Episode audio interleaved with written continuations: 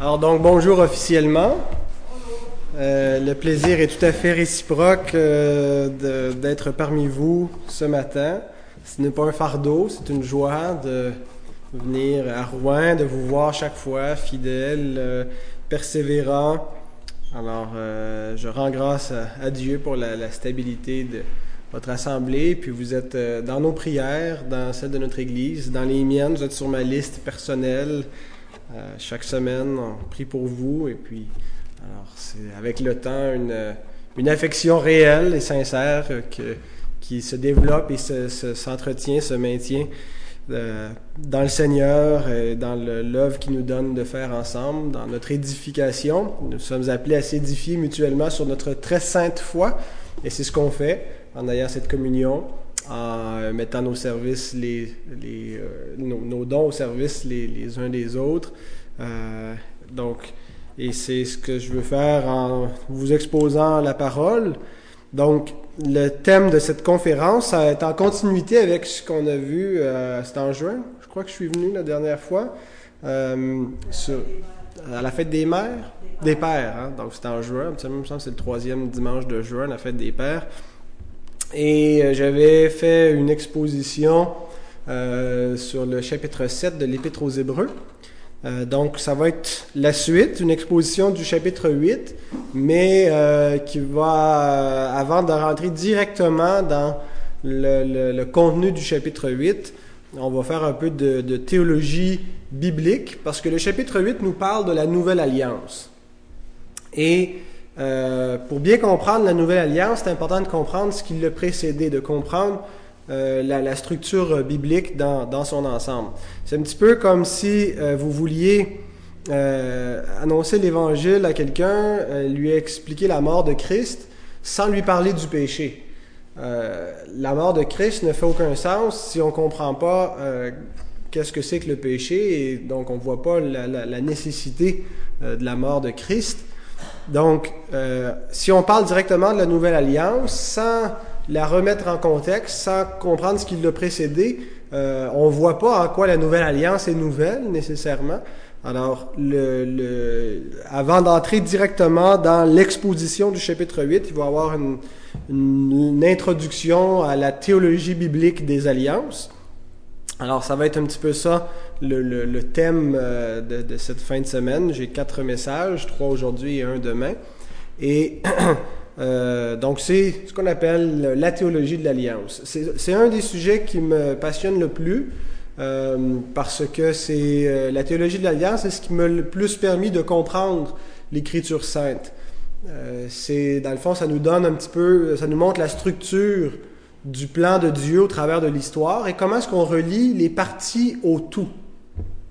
Le plan de Dieu est un plan qui a une continuité du début à la fin, euh, mais des fois, quand on regarde dans, dans ces parties, dans ces ramifications, on ne sait pas toujours comment ça s'applique à nous. On lit des passages de l'Ancien Testament et on voit pas comment les parties s'appliquent à, Jésus-Christ, à l'Évangile. Alors, la théologie de l'Alliance, c'est un petit peu, ça nous donne le portrait global et puis là, quand on voit ce portrait global, on sait plus comment euh, insérer chaque section à l'intérieur du, portrait global. Alors donc c'est un sujet qui me, qui me passionne beaucoup. C'est un sujet aussi qui est un peu complexe pour plusieurs raisons, parce que c'est premièrement c'est vaste. Euh, c'est pas quelque chose qui se, qui se résume en quelques phrases.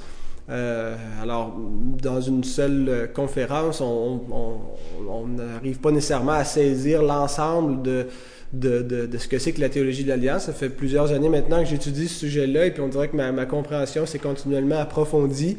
Euh, des fois, on, on, quand, quand on pense qu'on a saisi un sujet, puis là maintenant on va plus loin, puis on est encore émerveillé. C'est pas quelque chose de, de nouveau, mais on dirait que notre compréhension s'est approfondie. Alors, donc, la, théologie des alliances, c'est un de ces, sujets-là qui est, profond, qui est, large, qui est très englobant. Une autre raison pour laquelle euh, elle peut être difficile à euh, c'est un sujet qui peut être un peu complexe, euh, c'est parce que dans la, théologie, dans les milieux évangéliques au Québec, c'est pas une théologie qui, repose sur la, théologie des alliances. Notre conception de l'Écriture sainte et du plan de Dieu euh, a suivi généralement un autre modèle. Je dis généralement parce que dans la plupart des milieux, l'approche euh, qui, qui, prévalait, c'est ce qu'on appelle le dispensationalisme. Et c'est très difficile parce qu'on est habitué avec un mode de pensée. Quand on entend quelque chose d'autre, euh, il y a une espèce de, si on veut, d'incompatibilité dans nos... Euh, et, quand on saisit pas, euh, c'est comme si notre pensée n'arrive pas à, se remettre en ordre avec ce que je crois être l'enseignement biblique, la théologie des alliances. Euh, et donc, c'est ce qui, c'est ce qui rend des fois le, le, sujet complexe. J'en ai, quand j'ai exposé ce thème-là dans mon église, il y a quelques personnes euh, qui, après avoir parlé avec elles, j'ai l'impression qu'ils avaient absolument rien compris de, de, de ce que j'ai dit parce que c'est comme si euh, leur, leur pensée était vraiment mêlée dans toutes sortes de conceptions qui, à mon avis, sont pas bibliques et ce qui rendait euh, leur, leur pensée impénétrable à à cause qu'elle euh, ne voyait pas qu'elle devait finalement flusher le mauvais paradigme pour en prendre un autre. Alors c'était difficile. Alors c'est ce qui le rend peut-être euh, un peu complexe euh, le, le, le, le, sujet de la théologie des alliances. Mais donc, je pense que par contre, c'est pas parce que c'est un sujet qui n'est pas clair, c'est un sujet qui est clair, c'est un sujet qui éclaire aussi lorsqu'on le, comprend. C'est ce qui, moi, personnellement, me le plus éclairé. Euh, et euh, je, suis, je, suis, je suis heureux de pouvoir vous partager parce que c'est le sujet euh, sur lequel je travaille pour terminer ma maîtrise. ma dissertation, je l'ai fait sur la théologie des alliances, mais dans une dans la, en théologie historique. Je crois que ce qui, fait que les baptistes étaient des baptistes et non pas des presbytériens, c'est spécifiquement à cause de leur compréhension de la théologie des alliances. Donc, et le but de mon mémoire, c'est de démontrer comment déjà au 17e siècle, les baptistes avaient une compréhension distincte de leurs frères pédobaptistes. Euh, et que c'est pas simplement la raison pourquoi les baptistes baptisaient pas les, les bébés, mais baptisaient les croyants, euh, c'est pour euh, c'est à cause de leur, théologie de l'alliance. Comment est-ce qu'ils voient le plan de Dieu euh, Comment est-ce qu'ils réconcilient l'Ancien et le Nouveau Testament Et, ils ont une compréhension différente des presbytériens réformés qui, eux, baptisaient les, bébés. Mais la, raison principale, je pense, qui les distingue, c'est vraiment ça. Toutes les, distinctions entre les deux partent de là, c'est ce que je veux montrer dans, dans, mon mémoire. Mais je ne vais pas vous ennuyer avec la théologie historique, je vais essayer de m'en tenir à la théologie biblique durant euh, cette exposition. Alors, donc, avant d'aller plus loin, nous allons euh, courber la tête et demander au Seigneur qu'il nous éclaire et nous bénisse. Seigneur, nous nous réjouissons comme nous venons de le chanter euh, dans ce, cantique, il y a tant de raisons pour nous réjouir, la victoire de notre Sauveur et sa présence auprès de nous. Et Seigneur, nous sommes dans la joie de te connaître, dans la joie d'être héritier de ce salut. Et Seigneur, euh, c'est une grâce réellement, ce n'est pas quelque chose que nous avons mérité, c'est quelque chose qui nous a été donné. Et Seigneur, tu as voulu euh, pour nous, notre édification, que nous comprenions ce salut. Euh, c'est une chose d'être sauvé et c'est une chose d'être édifié en approfondissant cette connaissance de toi, cette connaissance de ton plan, Seigneur, pour être plus solide dans la foi, pour euh, que nos vies soient davantage au diapason de ta volonté, Seigneur, pour que notre réflexion, notre adoration puisse refléter, Seigneur, ta gloire plus conformément à ta révélation. Et euh, je te prie que tu puisses nous éclairer durant cette matinée, toute la fin de semaine, et qu'on ait un bon temps ensemble de partage, euh, de, communion. Seigneur, euh, merci pour ta parole qui est une nourriture pour l'âme, qui est la vérité. Et merci pour cette Église de Rouen Oranda qui aime ta parole, qui s'est attachée, Seigneur, à toi parce que euh, c'est une Église qui aime le bon berger, qui a parlé, qui prend soin de ses brebis. Seigneur, nous prions que nous ayons cette communion avec toi, que nous soyons édifiés, encouragés, et que nous puissions grandir en amour et en bonne œuvre pour la gloire de ton nom. Et c'est en Christ Jésus, le médiateur de cette nouvelle alliance, que nous voulons euh, étudier, que nous te prions. Amen. Alors, il est possible que, euh, mon exposition ait davantage le ton d'un enseignement que d'une exhortation. Je ne veux pas que ce soit uniquement quelque chose de cérébral. Euh, je pense que tout enseignement devrait mener à une édification, à une adoration. Euh, mais il y a des types, il y a des enseignements qui sont plus axés sur une exhortation pratique, d'autres euh, sur une compréhension théologique. Alors donc, ne vous gênez pas aussi si vous, si je vais trop vite, si c'est pas clair, si vous avez des questions. le fait que c'est que c'est plus type conférence enseignement se prête à, ce que vous puissiez intervenir, poser une question? Alors, euh, n'aurait qu'à me faire signe et puis. Euh, donc, notre relation avec Dieu est une relation d'alliance. Les, euh, les, feuilles que Jean vous distribue seront toutes les citations. Les deux premières euh, prédications, le format est un petit peu tête, là. Ça se peut que vous, vous manquez les premières lettres, mais après ça, ça va, ça va se placer. Alors, notre relation avec Dieu est une relation d'alliance. Dieu est un Dieu d'alliance et euh, souvent on parle que euh, chez les évangéliques on dit que on a une relation personnelle avec Dieu et c'est tout à fait vrai, mais la, base de notre relation avec Dieu ce n'est pas euh, simplement une, relation personnelle, quelque chose de subjectif. la base de notre relation c'est sur la base d'une alliance. Dieu contracté une alliance, c'est cette alliance là qui définit la relation que nous avons avec Dieu euh, en tant qu'individu et surtout en tant que communauté, en tant qu'Église. Alors, euh, on va examiner dans le fond quelle est cette alliance que nous avons avec Dieu. Alors, depuis toujours, depuis que Dieu a créé l'homme, il a toujours traité avec lui euh, au travers d'alliances, de différentes alliances. Il n'y a jamais eu un moment où l'être humain euh, s'est trouvé dans une situation devant Dieu sans alliance. Même les inconvertis sont actuellement dans une alliance face à Dieu, l'alliance des œuvres.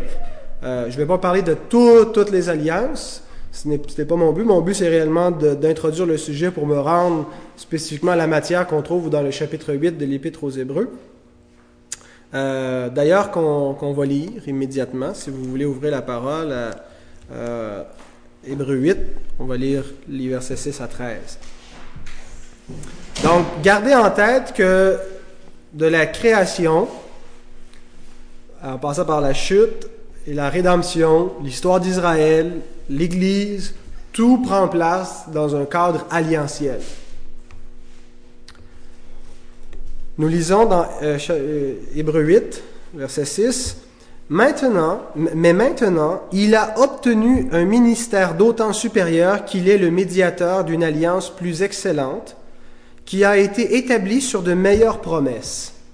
En effet, si la première alliance avait été sans défaut, il n'aurait pas été question de la remplacer par une seconde. Car c'est avec l'expression d'un blâme que le Seigneur dit à Israël, Voici, les jours viennent, dit le Seigneur, où je ferai avec la maison d'Israël et la maison de Juda une alliance nouvelle. Non comme l'alliance que je traitais avec leur père, le jour où je les saisis par la main pour les faire sortir du pays d'Égypte, car ils n'ont pas persévéré dans mon alliance. Et moi aussi je ne me suis pas soucié d'eux, dit le Seigneur. Mais voici l'alliance que je ferai avec la maison d'Israël. Après ces jours-là, dit le Seigneur, je mettrai mes lois dans leur esprit, je les écrirai dans leur cœur et je serai leur Dieu, et ils seront mon peuple. Aucun n'enseignera plus son concitoyen, ni aucun son frère, en disant Connais le Seigneur, car tous me connaîtront depuis le plus petit jusqu'au plus grand d'entre eux, parce que je pardonnerai leurs iniquités, et que je ne me souviendrai plus de leurs péchés. En disant une alliance nouvelle, il a déclaré la première ancienne. Or, ce qui est ancien, ce qui a vieilli, est près de disparaître.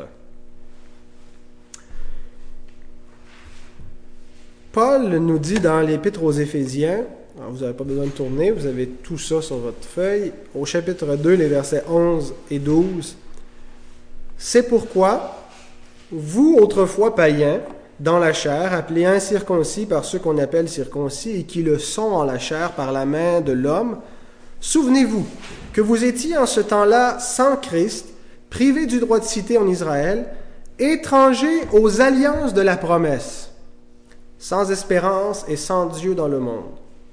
Alors, je veux surtout souligner l'expression que Paul emploie ici au verset 12, les alliances de la promesse. Le titre de ma prédication, le premier message, c'est La promesse des alliances. Alors,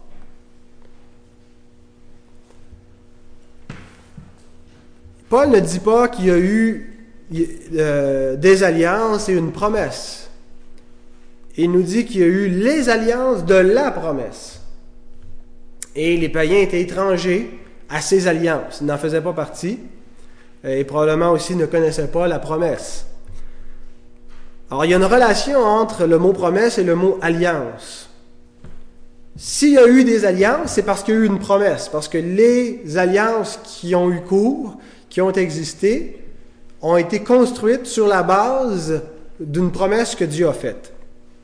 Alors aujourd'hui, ben, ou même euh, immédiatement, ce qu'on va voir, c'est la promesse comme telle, et euh, trois choses concernant la promesse, son origine, son développement et son accomplissement.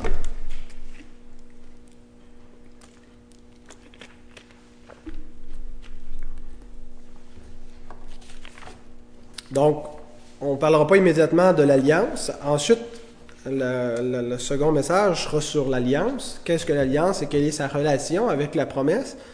Mais ce qui est la, base, ce qui est le fondement de toutes les alliances, c'est une promesse. Donc, quand on lit l'Ancien, le Nouveau Testament, il y a un contraste assez frappant, n'est-ce pas? On a presque l'impression que le Dieu de l'Ancien n'est pas tout à fait comme le Dieu du Nouveau, quand on, regarde euh, rapidement, superficiellement. Et certains ont expliqué ce contraste par, euh, en, se référant à des dispensations, ce qu'on a appelé le dispensationalisme, qui a surtout mis l'emphase sur la discontinuité entre les, différentes alliances, sur la discontinuité qu'on retrouve dans l'Écriture. Alors, il y a, euh, il y a une différence entre l'Ancien et le Nouveau, entre la façon que Dieu se révèle dans l'Ancien et dans le Nouveau, parce qu'il y a une discontinuité dans le plan de Dieu. Alors, on, met une espèce de, euh, séparation stricte entre... Euh, il y a une polarité entre la grâce et, la, la, loi, entre euh, la foi et les œuvres entre l'Ancien et le Nouveau Testament. Euh, donc l'Ancien Testament, euh, Dieu fonctionnait surtout par la loi, et dans le Nouveau Testament, ben, il, il, utilise une, une, méthode nouvelle qui est la grâce et l'Évangile. Et le slogan qu'on retrouve le plus souvent chez les dispensationalistes, c'est Nous ne sommes pas sous la loi, mais sous la grâce. Euh, bon, c'est Paul qui dit ça, mais je ne suis pas certain que de la façon que la plupart des gens le citent, ils, lui, euh, ils, comprennent ce que Paul voulait réellement dire en disant cela. Et j'espère que euh, ce que Paul voulait vraiment dire va s'éclairer au cours de la fin de semaine. Alors, on explique donc ce contraste frappant entre l'Ancien et le Nouveau Testament en recourant à une discontinuité radicale. Et une autre chose qui caractérise le dispensationalisme, c'est la façon qu'ils comprennent le rôle d'Israël dans le plan de Dieu et le rôle de l'Église. Deux entités distinctes, euh, avec deux vocations différentes, qui sont toujours actuelles, qui euh, sont Israël demeure une entité aujourd'hui dans le plan de Dieu et l'Église puis sont séparés. Euh, et là, je vous cite Craig Blazing, et puis euh, qui décrit un peu ce que c'est que le dispensationalisme. Et, ce n'est pas, euh, il en est un lui-même. Alors, ce n'est pas une mauvaise interprétation. les dispensationalistes devraient être d'accord avec ça parce que c'est, c'en est un, un des leurs qui dit cela. Il dit les dispensationalistes ne croient pas que la dispensation avec Israël était simplement une ombre de la substance et de la réalité révélée dans l'Église. Plutôt, ils affirment qu'Israël et l'Église révèlent distinctement des buts différents dans le plan de Dieu. La dispensation avec Israël met de l'avant un but terrestre, politique et ethnique centré sur Israël. La dispensation avec l'Église met de l'avant le but spirituel et céleste de Dieu sans distinction ethnique. Alors, les deux entités sont chacun une fin en soi, et euh, surtout la grande différence avec la, conception de la théologie des alliances, c'est que euh, c'est une fin en soi, Israël est une fin en soi, l'Église est une fin en soi, puis c'est toujours actuel dans le plan de Dieu. Tandis que dans la théologie des alliances, on croit que Israël était autre chose que ce qu'est l'Église, mais euh, qu'Israël était l'ombre de la réalité, représentait, préfigurait, était une typologie du véritable plan de Dieu euh, qui s'est accompli totalement dans l'Église. Mais donc le, dispensationalisme rejette cette idée-là. Je, n'affirme pas que tout ce que les dispensationalistes disent est faux et que ce sont des hérétiques. Je pense que euh, il y, a beaucoup de, vrais d'éléments euh, qui sont certainement bibliques. En particulier, euh, ils font ressortir que le plan de Dieu n'est pas uniforme, qu'il y a eu des discontinuités dans le plan de Dieu. Mais je pense qu'il y a une faille majeure dans le dispensationalisme, à tout le moins l'école classique du dispensationalisme, c'est qu'on ne fait pas commencer l'Évangile avant le Nouveau Testament. Et euh, il me semble que c'est une réelle. À partir de là, c'est qu'on comprend vraiment, euh, on comprend mal l'Ancien Testament. Si on, on, si l'Évangile commence pas avant le Nouveau Testament, eh bien, on peut pratiquement prendre notre Bible, la couper en deux et, juste euh, s'occuper du Nouveau Testament. Ça, ça nous concerne. L'Ancien Testament, c'est plus vraiment pour nous. On n'a pas vraiment besoin de le lire. Il n'y a pas rien pour nous édifier là-dedans. C'est le livre d'Israël. c'est tout. Donc mais je pense que c'est une faille majeure. Euh, c'est un heure euh, vraiment important à, l'Écriture sainte et, on se prive d'une grande bénédiction en, laissant de côté plus que la moitié de la révélation. Alors, l'évangile qu'on voit qui s'accomplit dans le Nouveau Testament, parce qu'effectivement, l'évangile ressort beaucoup plus clairement dans le Nouveau qu'il ne ressort dans l'Ancien, cet évangile qu'on retrouve, c'est l'accomplissement d'une promesse. C'est pas sorti, comme on dit, out of the blue. Hein. L'évangile était quelque chose qui avait été promis. Euh, partout, quand l'évangile, quand on, parle de l'évangile, de la grâce de Dieu, on en parle toujours comme de l'accomplissement des Écritures, de l'accomplissement de quelque chose que Dieu avait promis d'avance. Et cette promesse-là, c'est une promesse qui a une origine antérieure à la loi, c'est une euh, qui, a été donnée dès le commencement et qui s'est développée tout au long de l'Ancien Testament. Alors, l'Évangile est enraciné dans l'Ancien Testament. Si on ne voit pas ça, on ne comprend pas bien la nature de cet Évangile-là, puis on ne comprend pas bien la nature de l'Ancien Testament. Alors, le premier point qu'on va voir, c'est l'origine de cette promesse. Puisque notre Évangile, puisque notre alliance dans laquelle nous sommes, parce que la nouvelle alliance, c'est l'Évangile, alors, puisque cet évangile dans lequel nous sommes, cette alliance dans laquelle se trouve l'Église, euh, c'est l'accomplissement d'une promesse. Il faut qu'on comprenne cette promesse. Alors, on va voir trois points. L'origine de la promesse, le développement de la promesse et l'accomplissement de la promesse.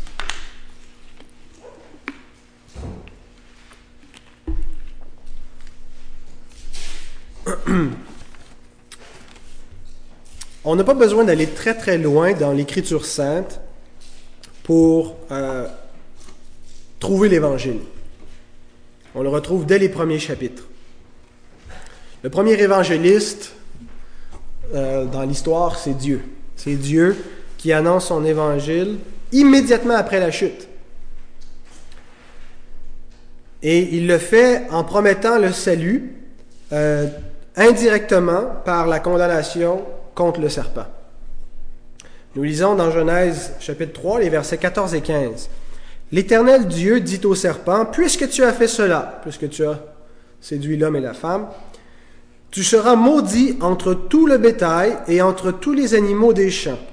Tu marcheras sur ton ventre et tu mangeras de la poussière tous les jours de ta vie. Je mettrai inimitié entre toi et la femme, entre ta postérité et sa postérité. Celle-ci t'écrasera la tête et tu lui blesseras le talon. Alors, voici l'origine de la promesse que Luther appelait le proto-évangile. Là où l'évangile est initialement révélé, c'est là que ça part. Alors Dieu maudit le serpent, qui est Satan, et il lui dit, que la postérité de la femme va le détruire.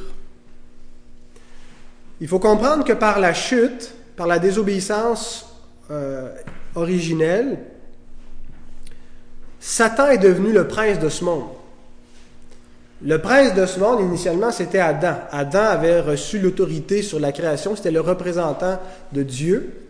Euh, et euh, donc, il, était euh, le prince, et en, en obéissant à la parole du diable plutôt qu'à la parole de Dieu, il s'est en quelque sorte soumis au diable, et le diable lui a usurpé a usurpé l'autorité de, Dieu ou la place que Dieu avait face à l'homme, et il est devenu ainsi le prince de ce monde, et partout l'Écriture en parle comme celui qui agit dans le monde, qui est l'autorité euh, ici-bas, une autorité invisible, le prince de la puissance de l'air, mais Christ lui-même l'appelle le prince de ce monde, donc il a un règne.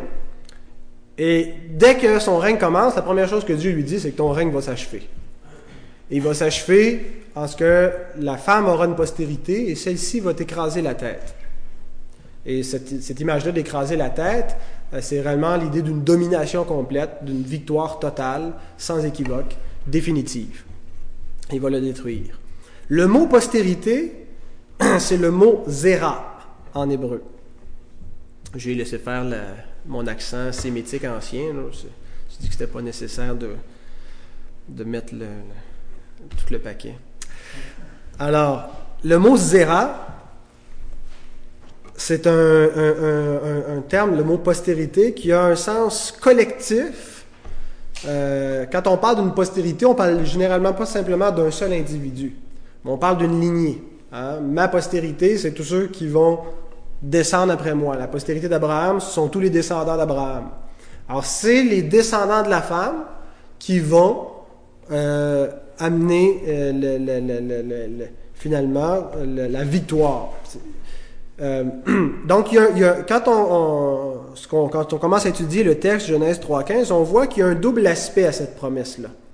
La postérité de la femme a un sens collectif, mais elle a aussi un sens individuel, d'un individu en particulier. C'est une lignée, autrement dit, c'est l'humanité qui va résister au diable, et le salut de l'humanité euh, va venir lorsque le diable sera renversé, mais c'est une bataille qui se fait pas entre les anges, c'est une bataille qui se fait... Euh, c'est l'humanité qui est au cœur de cette bataille-là. Et ça va se faire dans l'humanité. Et euh, donc, il y a un aspect collectif, donc c'est la postérité, ce sont tous ceux qui sont les élus de Dieu, tous ceux qui sont l'Église de Dieu, qui c'est au travers d'eux que se remporte la bataille, parce que c'est au travers d'eux ultimement que le Christ va venir et qui, lui, va remporter réellement la bataille. Mais Paul y fait allusion dans Romains 16 au verset 20, il dit, Le Dieu de paix écrasera bientôt Satan sous vos pieds. Alors, c'est une allusion directe à Genèse 3.15 qui nous montre que l'aspect collectif de la postérité de la femme, c'est l'Église. Ce sont ceux qui ont l'Esprit de Dieu. Et, donc, c'est au travers d'eux que le, diable est écrasé. On y fait allusion aussi dans Apocalypse 12. Euh, la femme qui enfante et ainsi de suite. Donc, c'est elle qui lutte, qui s'en va au désert. Donc, c'est le peuple de Dieu. Mais le mot postérité euh, il faut noter aussi le singulier du mot zéra. Et Paul le, relève euh, dans Galates 3 au verset 16, pas en référence à ce passage-là, à, Genèse 3.15, mais en référence à quand la promesse sera réitérée à Abraham. Il dit, Or les promesses ont été faites à Abraham et à sa postérité. Il n'est pas dit et aux postérités, comme s'il s'agissait de plusieurs, mais en tant qu'il s'agit d'une seule, et à ta postérité, c'est-à-dire à Christ. Donc, il y a une double portée dans la promesse initiale, dans son origine. L'humanité élue, c'est la postérité de la femme, au travers de laquelle le diable sera renversé et qui aura une humanité qui va être affranchie, qui aura un salut, qui va être libérée du joug du diable, du serpent. Donc, ça implique que si la, femme a une postérité, s'il y a des élus, il y a aussi le diable a une postérité. Hein. Il dit aussi, il y aura inimitié entre ta postérité et sa postérité. Et la Bible nous dit qu'il y a, une, une, séparation radicale entre ceux qui appartiennent à Dieu et puis ceux qui ne lui appartiennent pas, ceux qui appartiennent au diable. En venant au monde, on appartient au diable. La postérité du diable sont les inconvertis. Éphésiens 2, 1 à 3 quand il nous dit que nous tous aussi nous étions de leur nombre. Nous étions des enfants de colère. Donc, il n'y a pas de neutralité. On n'est pas soit entre Dieu ou entre le diable, on est soit à un ou soit à l'autre. Et la postérité du diable sont ceux qui ne sont pas régénérés. Alors, quelque part, nous avons tous été sa postérité euh, jusqu'à ce que le Fils de Dieu nous affranchisse et nous transporte dans son royaume. Euh, et donc, c'est pour ça qu'il y, a un antagonisme euh, entre les deux postérités. Il n'y a, pas de compatibilité. On ne doit pas se mettre avec un joug étranger. Il n'y a pas de, de, communion entre les ténèbres et la lumière, entre Christ et Bélial. Alors, donc, il y a une double portée. C'est l'humanité élue, mais c'est aussi un homme en particulier qui est la postérité de la femme. Un en particulier dans cette lignée, qui est bien sûr le Christ. Euh, qui est un homme lui-même, qui est ultimement celui qui est désigné par la postérité de la femme. C'est très intéressant que la Septante, la Septante, c'est la version grecque de l'Ancien Testament qui a été traduite quelques siècles avant euh, Jésus-Christ, quelques décennies, tout le monde, je ne suis, pas un spécialiste de, l'histoire. Euh, et les, les, les, donc, qui ont traduit l'Ancien Testament hébreu en grec, quand ils ont traduit Genèse 3.15, ils ont, ils ont traduit Je mettrai inimitié entre ta postérité et sa postérité, celui-ci t'écrasera la tête. Au lieu d'utiliser le terme neutre pour, postérité, celle-ci, ta postérité lui écrasera la tête, ils ont utilisé un, un, pronom personnel masculin singulier, comme s'ils envisageaient que ça allait être un individu euh, et non pas la postérité de manière globale, mais quelqu'un en particulier. Petite remarque au passage. Donc, cette promesse, c'est là où commence le plan de rédemption. C'est là où ça part et tout, c'est à la base, c'est au centre du reste de la révélation, du plan de rédemption, tout va s'édifier là-dessus. Alors vous voyez que le plan de Dieu ne commence pas avec une loi, commence pas avec un commandement, avec une condition pour être sauvé, mais commence avec une promesse, commence avec l'Évangile. Et cette promesse, c'est qu'un homme viendra écraser la tête du serpent, et ça ne se fera pas sans douleur pour lui, parce qu'il dit, tu lui blesseras le talon. Et euh, les théologiens voient par cela qu'il euh, y aura une grande souffrance pour celui qui écrasera la tête du serpent. Donc, et on comprend mieux euh, plusieurs millénaires après, lorsque Christ écrase la tête du serpent, en quoi est-ce que le talon a été blessé, il a dû mourir. Et au sortir du paradis, une fois que Dieu bloque euh, l'accès au jardin d'Éden et à l'arbre de vie, euh, ce que Dieu fait, c'est qu'il fait des vêtements à l'homme et à la femme pour les couvrir. Alors forcément, il y a déjà un sacrifice. Euh, les, sacrifices, ça commence pas avec les, Lévites. Il y avait des sacrifices, même Caïn, pas Caïn, mais Abel, qui, qui, avait fait des sacrifices. Donc déjà, l'idée de, substitution d'un sacrifice sanglant pour couvrir le péché. Et déjà là, dès la Genèse, Dieu euh, qui, qui, prend ses peaux d'animaux pour couvrir l'homme et la femme, et je vous cite Henri Blocher, il dit Dieu couvre le péché et sa misère. On peut rappeler ici l'image biblique de la justification, le don d'un vêtement nouveau, éclatant et pur, qu'on retrouve dans les références suivantes, en passant par les paraboles de Jésus et l'expression de Paul, revêtir le Christ dans Galates 3.27. L'histoire est irréversible, mais Dieu est capable d'y faire du neuf. Nous restons des pécheurs sans aucun mérite à faire valoir, mais là où le péché a abondé, la grâce a surabondé. Alors immédiatement, Dieu montre déjà la justification. Il couvre le péché, le sang est versé d'une victime innocente paix et le péché couvert. Est-ce que quelqu'un, je n'ai pas la référence devant moi de Zacharie 3.4, mais je pense que je vous les ai mis sur la feuille, n'est-ce pas? Est-ce que tu peux nous le lire, Roxane?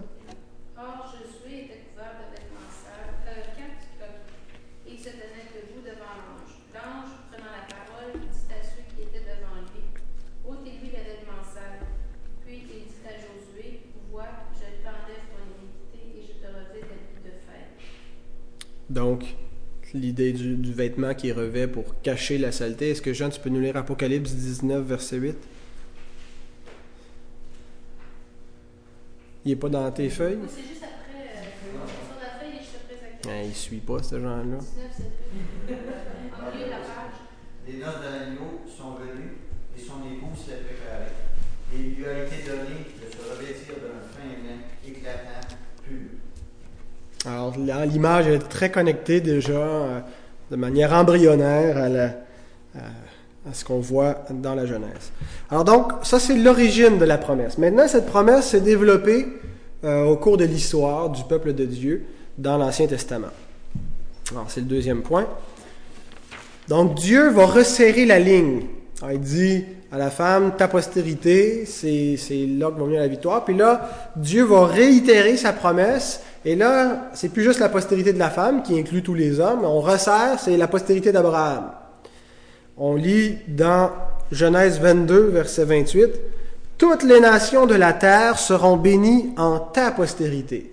Dieu renouvelle sa promesse, il la précise un petit peu plus. Et Isaac est désigné comme le fils de la promesse. Euh, Ismaël est rejeté parce qu'il est engendré selon la chair. On va voir dans quel sens ces choses-là étaient allégoriques. On peut immédiatement lire Galates 4, 22 à 23. Car il est écrit qu'Abraham eut deux fils, un de la femme esclave et un de la femme libre, mais celui de l'esclave naquit selon la chair, et celui de la femme libre naquit en vertu de la promesse. Donc, euh, on va voir euh, en, quoi ces choses sont allégoriques et comment ces deux hommes représentaient deux alliances. On, verra ça plus tard. Alors la promesse continue et elle se resserre encore parce que parmi les descendants d'Abraham, Dieu resserre sa promesse avec Judas et lui dit, Genèse 49, versets 8 à 10, Judas, tu recevras les hommages de tes frères. Ta main sera sur ta nuque, sur la nuque de tes ennemis. Le fils de ton père, se- les fils de ton père se prosterneront devant toi. Judas est un jeune lion. Tu reviens du carnage, mon fils. Il ploie les genoux, il se couche comme un lion, comme une lionne. Qui le fera lever? Le sceptre ne s'éloignera point de Judas, ni le bâton souverain d'entre ses pieds, jusqu'à ce que vienne le Shiloh et que le- les peuples lui obéissent. Alors, Dieu donne à Judas l'autorité, la royauté, euh, et lui dit qu'il viendra un, Shiloh, un Shiloh, qui sera euh, celui euh, auquel les, les- les- les peuples vont, vont- vont se soumettre, vont lui obéir.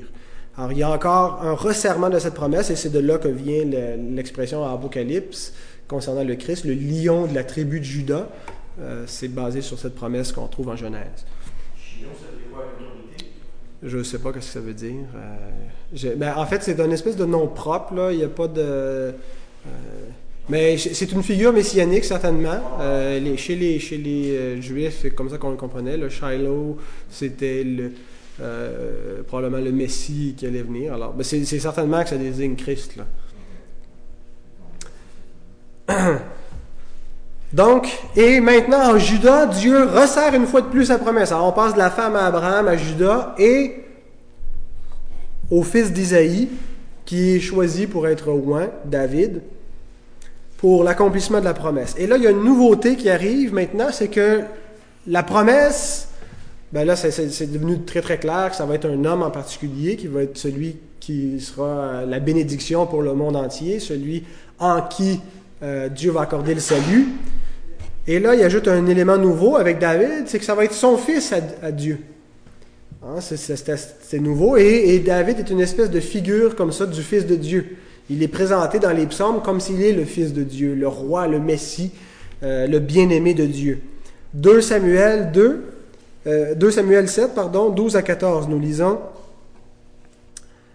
Quand tes jours seront accomplis et que tu seras couché avec tes pères, j'élèverai ta postérité après toi. Celui qui sera sorti de tes entrailles, j'affermirai son règne. Ce sera lui qui bâtira une maison à mon nom, et j'affermirai pour toujours le trône de son royaume. Je serai pour lui un père, et il sera pour moi un fils. Alors, bien sûr, il y a un accomplissement immédiat, euh, littéral, ou, on devrait plutôt dire euh, typologique, symbolique, en Salomon. On a lu tantôt, euh, Jean a lu en introduction euh, l'accomplissement de cette promesse-là par Salomon, mais qui est un accomplissement typologique. Euh, celui qui bâtit véritablement la maison, c'est le Christ, euh, qui bâtit son Église et qui a dit, vous pouvez jeter ce temple à terre, je vais le relever en trois jours, en parlant de sa résurrection, qui est le tabernacle de Dieu, le corps Le corps de Dieu sur terre, là où, Dieu a habité, euh, c'est dans le Christ. Quand Jean nous dit euh, que la parole a été faite chair et elle a habité parmi nous, littéralement, il dit, elle a tabernaclé. Elle a mis sa tente parmi nous, son tabernacle au milieu des hommes. Dieu s'est fait une maison ici et c'était le, Christ. Le temple n'était qu'une image de ça, qu'une figure. C'était pas la réalité. La réalité, elle est venue en Jésus. Et le reste, c'était l'ombre. Alors, Salomon n'est que l'ombre et tout ça. Mais la promesse, donc, euh, que, Dieu fait à David, ça concernait le Christ et qu'il allait venir et qu'il allait être l'architecte et qu'il allait être le fils euh, de Dieu. C'est intéressant quand on prend David parce que euh, le, le, le, le, Messie devait être à la fois le fils de David, le fils de Dieu, il devait être Dieu lui-même, parce que Dieu va dire à David, c'est pas toi qui vas me bâtir une maison, c'est moi qui va t'en bâtir une. Et euh, donc, le seul qui, rencontre tous ces critères, qui est fils de David, qui est fils de Dieu et qui est Dieu, ben c'est Jésus-Christ. Alors, de la lignée davidique, de la lignée royale, devait naître le roi des rois. Et euh, il n'est pas venu immédiatement entre la naissance du Christ et, euh, le roi David. Il y a environ mille, euh, mille années, un millénaire. Et entre-temps, Dieu va envoyer des prophètes pour rappeler que sa promesse, pour pas qu'elle tombe en oubli, pour que le peuple sache et pour préciser davantage. Et les prophètes vont parler de la naissance de ce roi davidique qui est attendu. Ils vont parler de son règne. Ce sera un règne pas comme les autres, un règne donc on, ne peut concevoir, un règne universel, et ils l'ont décrit dans des termes euh, qui, transcendaient l'imagination des Israélites. Ils vont parler aussi de sa mort, qui n'est pas vraiment comprise, euh, pourquoi est-ce qu'il devrait mourir, et ainsi de suite. Et euh, donc le peuple va l'attendre fébrilement, avec toute cette attente messianique qui se développe par la parole prophétique. On peut lire quelques passages, en particulier dans le prophète Ésaïe, chapitre 7, verset 14. Le Seigneur lui-même vous donnera un signe. Voici la jeune fille, la Vierge, deviendra enceinte. Elle enfantera un fils et elle lui donnera le nom d'Emmanuel, Dieu avec nous. Il dit un peu plus loin, chapitre 9, verset 6 à 7, Car un enfant nous est né, un fils nous est donné, et la domination reposera sur son épaule. On l'appellera admirable, conseiller, Dieu puissant, Père éternel, prince de la paix donner à l'empire de l'accroissement et une paix sans fin au trône de David et à son royaume, l'affermir et le soutenir par le droit et par la justice dès maintenant et à toujours. Voilà ce que fera le zèle de l'Éternel des armées. Assez extraordinaire, c'était tout un roi qu'ils attendaient. Et chapitre 11, versets 1 à 5. Puis un rameau sortira du tronc d'Isaïe, qui est le père de David, et un rejeton naîtra de ses racines. L'Esprit de l'Éternel reposera sur lui, esprit de sagesse et d'intelligence, esprit de conseil et de force, esprit de connaissance et de crainte de l'Éternel. Il respirera la crainte de l'Éternel, il ne jugera point sur l'apparence, il ne prononcera point sur un oui-dire, mais il jugera les pauvres avec équité, et il prononcera avec droiture sur les malheureux de la terre. Il frappera la terre de sa parole comme d'une verge, et du souffle de ses lèvres il fera mourir le méchant. La justice sera la ceinture de ses flancs et la fidélité la ceinture de ses reins. Alors c'est d'un règne euh, peu commun dont il est question lorsqu'on parle de cette attente messianique. Alors on a vu l'origine de la promesse, son développement, c'est un survol, on n'a pas euh, passé tous les textes. Maintenant, son accomplissement. Parce que cette promesse, elle n'attend plus d'être accomplie. Elle est accomplie.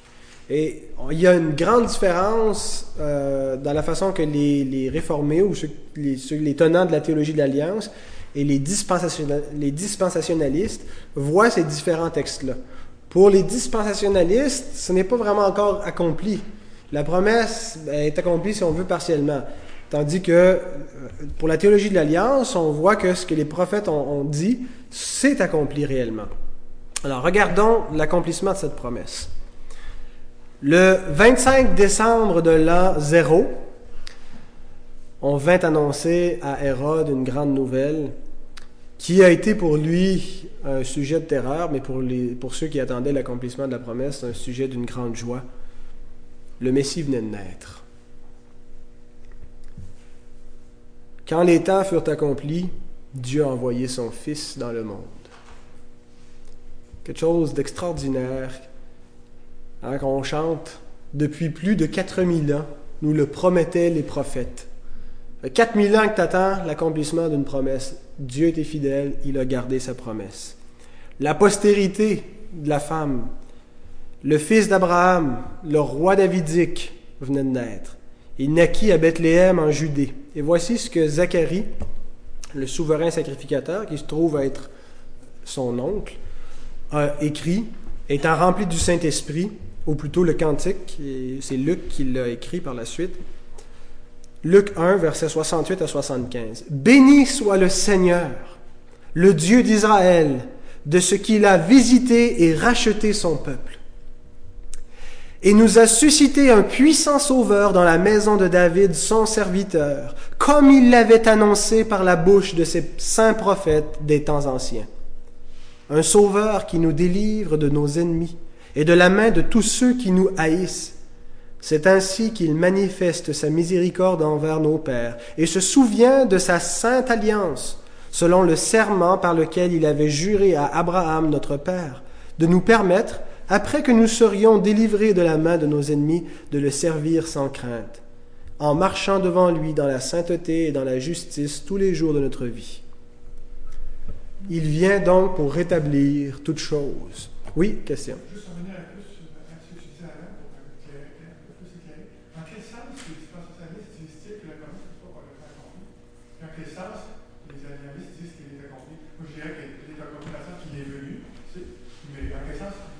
Ben, euh, c'est, ce que je m'apprête à, expliquer davantage. Euh, quand je vais parler de, de, de, la victoire du Christ sur le diable et du règne du Christ, je pense que c'est, ce que les promesses visaient.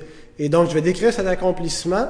La différence, c'est que les dispensationalistes attendent euh, un règne terrestre de Christ pour, parce qu'ils croient que ces promesses-là qu'on lisait dans l'Ancien Testament visaient le millénium. Euh, et le millénium, on n'en parle pas vraiment dans l'Ancien Testament. C'est un texte symbolique de l'Apocalypse qui parle d'un règne de mille ans. Et généralement, euh, on parle de là pour interpréter tous les autres textes. Et je pense qu'on devrait faire l'inverse. On devrait partir des autres textes plus clairs pour interpréter ce que veut dire Apocalypse 20. Plutôt que de fixer arbitrairement, de dire il y a un millénium. Et là, on essaie d'y faire euh, fitter, si vous me passez l'expression, les, les, les textes avec les temps qu'on a comme prédéterminés. Mais donc, euh, c'est surtout, on reporte dans la conception dispensationaliste à une, dispensation future, celle du millénium, le vrai accomplissement du règne de Christ et, des promesses des prophètes. Alors, je ne sais pas si Zacharie, ce qu'on vient de lire, si Zacharie avait réellement compris le sens de son oracle prophétique, parce que c'est rempli du Saint-Esprit qui, s'est exprimé ainsi. Parce qu'on sait qu'au temps de Jésus, les attentes messianiques on ne s'attendait pas à ce que Christ vienne nous délivrer de la puissance du diable et du péché, nous délivrer de nous-mêmes. Mais l'attente messianique, c'est qu'on pensait qu'il s'en venait pour renverser l'autorité romaine, pour que ça allait être un règne politique. Et c'est intéressant parce que les attentes messianiques du premier siècle eh, sont exactement les mêmes que celles des dispensationalistes aujourd'hui. Ils attendent un messie politique à Jérusalem euh, et un règne terrestre. Et c'est ce qu'ils attendaient. Et je ne sais pas si Zacharie a compris que euh, ce qu'il disait allait infiniment plus loin que les, vrais ennemis du peuple de Dieu, ça n'a jamais été les Romains. Euh, c'était les ennemis du peuple, de, si on veut, de l'Ancienne Alliance, puis il y en ont eu bien d'autres. Mais le, le, peuple spirituel de Dieu, c'est pas le peuple de l'Ancienne Alliance. Et ça, on va le voir bientôt. Mais ce que Jésus venait faire, ce que le Messie venait faire, il venait détruire le serpent par sa mort. Il venait écraser la tête du serpent. Il venait abolir le péché, qui est le véritable ennemi, qui est ce qui nous empêche de servir Dieu euh, comme on devait le faire initialement. Et ce qui, une fois que ça s'est accompli, les choses sont rétablies. Alors Jésus nous dit dans Jean 12 au verset 31, Maintenant a lieu le jugement de ce monde. Il est un petit peu, euh, euh, comment on dit, le mot ne me vient pas, anachronique. Dans, sa, dans, sa, chronologie, Jésus est un petit peu confus et il dit Maintenant a lieu le jugement de ce monde. Ça fait, bientôt 2000 ans qu'il a dit ça et on n'a pas vu le jugement arriver.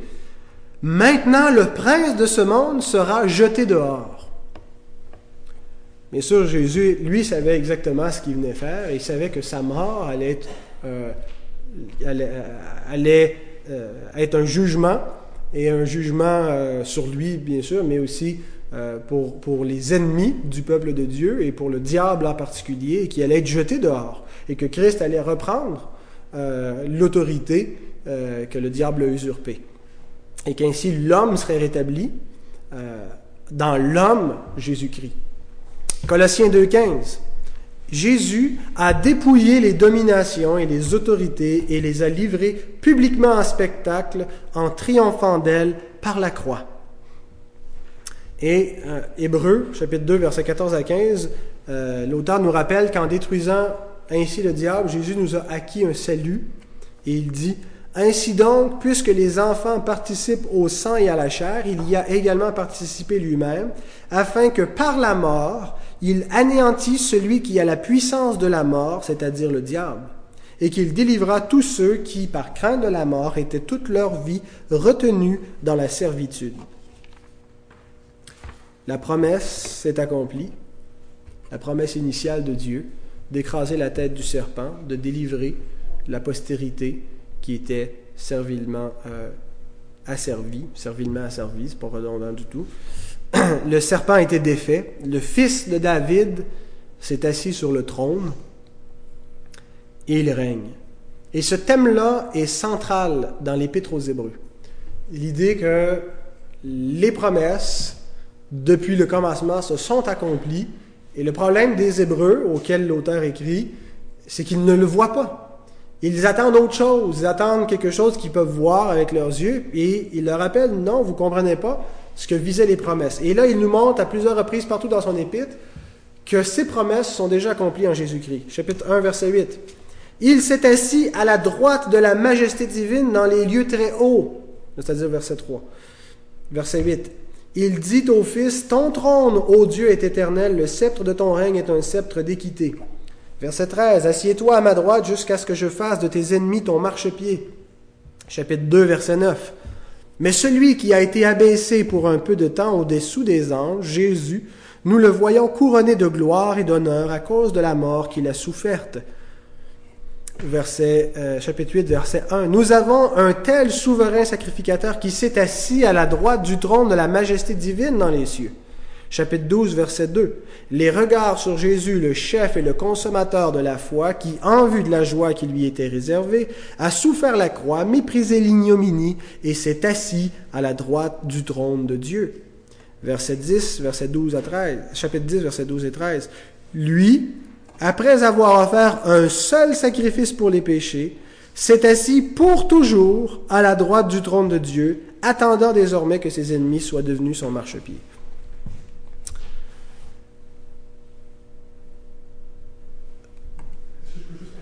Oui, certainement.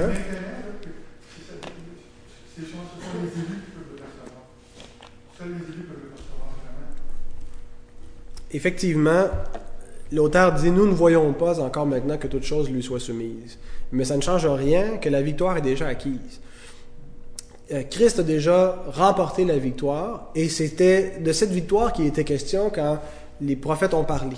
Et quand ils ont promis qu'un descendant viendrait euh, de David, qu'il s'assoirait sur le trône éternellement, que son règne n'aurait pas de fin, qu'il aurait une verge de fer, et ainsi de suite, ce n'est pas quelque chose de futur, c'est quelque chose qui est déjà accompli. Christ règne. Christ règne maintenant. Christ a une autorité sur tout l'univers, et c'est en tant qu'homme, parce que initialement c'était l'homme qui avait cette autorité. Dieu l'avait placé entre les mains d'Adam, et il, il a chuté, il a désobéi. Et euh, l'alliance adamique est accomplie en Christ. C'est euh, quand, quand, David nous parle dans le psaume 8 hein, que les œuvres de Dieu sont admirables. Qu'est-ce donc l'homme que tu te souviennes de lui? Mais tu l'as fait de peu de choses inférieures à Dieu. Tu as mis toutes choses sous ses pieds. L'auteur de l'Épître aux Hébreux reprend ça, puis il nous dit qu'il parle de Christ. Il a mis toutes choses sous ses pieds. Il a rétabli l'homme dans sa dignité, dans sa position d'autorité, par un homme, par le Christ. Et donc Christ a accompli l'alliance adamique, l'alliance davidique. C'est un roi éternel, un règne qui n'aura jamais de fin. Et donc, ce n'est pas quelque chose qui attend un accomplissement. Tous les effets euh, n'ont pas été ressentis parce qu'il y a le déjà le pas encore. Je vais en parler dans le prochain message. Mais il n'y a pas de doute que Christ règne en ce moment et que c'était de ce règne dont il était question. C'était ces promesses-là qui étaient visées par les prophètes. Et autrefois, je ne réalisais pas que la promesse était accomplie. J'avais une conception limitée de l'œuvre de Dieu et je devais me reporter à la toute fin pour pouvoir finalement y discerner la gloire, le règne, la victoire complète, sans voir que déjà la victoire est remportée. Je ne voyais pas que tout est accompli. Quand Christ est mort sur la croix et qu'il a dit euh, tout est accompli, tout est accompli. La promesse est déjà réalisée. Je vous cite 2 Corinthiens 1 à 20 dans la version Tob. Et toutes les promesses de Dieu ont trouvé leur oui dans sa personne. Toutes les promesses de Dieu ont déjà trouvé, c'est un, un aoriste, passé, ont trouvé leur oui dans sa personne. En Jésus, nous sommes déjà justifiés. Vous savez ce que ça veut dire être justifié? Ça veut dire être déclaré juste. Le jugement n'a pas lieu, mais nous sommes justifiés. Et nous ne serons pas justifiés, nous sommes justifiés. Nous sommes purifiés, nous sommes sanctifiés, nous sommes ressuscités. Il nous a ressuscités ensemble et nous a fait asseoir avec lui dans sa présence. La nouvelle création est déjà commencée. Elle a commencé avec le Christ. Il est entré dans les nouveaux cieux et la nouvelle terre, où nous entrerons nous aussi, mais il nous a précédés, c'est parce qu'on est unis à lui il n'y a personne d'autre qui va, qui va nous précéder. Ceux qui sont venus avant nous, ceux qui viendront après nous, s'il y en a d'autres, on va tous y arriver en même temps à la résurrection. Mais on est déjà ressuscité. On est, par la première résurrection, la nouvelle naissance, qui est la première résurrection, bibliquement, qui n'est pas quelque chose de chronologique, mais quelque chose de, spirituel. Euh, et en Christ, on est ressuscité parce que Christ est ressuscité. Et on est glorifié en lui et on est assis avec lui dans, son règne. Oui, Christ va revenir, mais tout est déjà accompli. Et lorsque j'ai compris cela, ça a changé réellement ma perspective sur la vie chrétienne. Paul dit déjà vous régnez. Christ est à vous et toute chose vous appartient. Malheureusement, on vit souvent la vie chrétienne un petit peu comme les, souris qui meurent de faim dans les greniers de Pharaon. Hein? Il y a une grande abondance spirituelle, une grande richesse dans le salut, mais on n'y goûte pas parce qu'on ne comprend pas bien notre salut. On ne comprend pas la victoire de Christ complètement sur le péché et on ne goûte pas cette bénédiction spirituelle. Mais lorsque j'ai compris que Christ règne et que je peux dire dans la plénitude de la foi, Jésus est Seigneur, c'est une réelle bénédiction. Ça change ma façon d'adorer, ça change ma façon de vivre, ma façon d'évangéliser, de parler de son évangile, d'attester euh, sa gloire aux hommes. Par quel moyen sommes-nous sauvés? Par quel moyen? Vous pouvez répondre Par le moyen de? De la foi, exact. Et c'est pas simplement la foi, mais c'est la foi en Christ. C'est la foi dans, dans, Jésus-Christ qui est la promesse. Jésus était l'objet de la promesse. Y a-t-il eu un autre moyen dans toute l'histoire du plan de Dieu pour être sauvé que par la foi en Jésus-Christ? Souvent, on va poser la question, mais ceux qui étaient avant Jésus, comment est-ce qu'ils pouvaient être sauvés? Eh bien, la première chose que Dieu a fait après la chute, c'est qu'il a annoncé l'Évangile. Immédiatement après la chute, il a annoncé la postérité. Il a prêché Christ. Il a annoncé qu'un sauveur viendrait écraser la tête du serpent. Pourquoi est-ce que Dieu a fait ça immédiatement? C'est parce que sans une révélation, on ne peut pas croire. La foi vient de ce qu'on entend, ce qu'on entend vient de la parole de Christ. La première chose que Dieu fait, c'est qu'il annonce l'Évangile afin que l'homme puisse croire dès le commencement, dès après la chute. Et il n'y a jamais eu d'autre moyen pour être sauvé que par la foi. Il n'y a pas eu deux systèmes, Dieu sauvé par un système des œuvres qui était trop partiel. Il n'y a eu qu'un seul moyen de rédemption, c'était la foi en Jésus-Christ, qui a été donné d'abord sous la forme d'une promesse. L'identité de Christ n'était pas révélée, mais même mais la personne de Christ était néanmoins révélée via cette promesse-là. On lit dans Genèse 15, verset 6, Abraham eut confiance en l'Éternel, qui le lui imputa à justice. Qu'est-ce que Abraham crut? Il a cru, qu'est-ce que Dieu venait de lui dire Que les nations seraient bénies en sa postérité. Autrement dit, Abraham a cru en sa propre postérité, il a cru en Jésus-Christ. De la Genèse à l'Apocalypse, il y a eu une seule promesse, un seul évangile et un seul moyen d'être sauvé, la foi. Et tous ceux qui ont cru cette promesse ont été sauvés et sont le peuple de Dieu, sont l'Église. Il n'y a pas deux peuples. on va voir quel était le sens d'Israël, mais en tant que peuple sauvé, peuple racheté, il n'y en a qu'un seul. Et nous lisons dans Galates 3, 6 à 9, Comme Abraham crut à Dieu, et que cela lui fut imputé à justice, reconnaissez donc que ce sont ceux qui ont la foi qui sont fils d'Abraham. Aussi l'Écriture prévoyant que Dieu justifierait les païens par la foi, a d'avance annoncé cette bonne nouvelle à Abraham, Toutes les nations seront bénies en toi, de sorte que ceux qui croient sont bénis avec Abraham le croyant. Donc, depuis le commencement, Dieu n'a eu qu'une Église composée de tous ceux qui ont cru avant l'accomplissement de la promesse ou après l'accomplissement de la promesse. Mais la promesse qui a sauvé Abraham quand il l'a cru, c'est la même promesse qui nous sauve nous aujourd'hui, une promesse qui s'est accomplie. Et cette promesse, c'était la venue du Christ. Et maintenant, cette promesse, nous la possédons euh, comme une espérance, comme une encre qui est pénétrée pour nous au-delà du voile. Hein, une encre sûre et certaine qui nous garde dans la tempête et qui nous empêche de, euh, de dériver.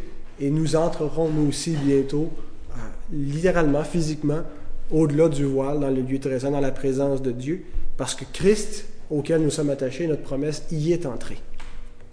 Alors, voilà donc pour cette première partie, puisse le Seigneur bénir sa parole.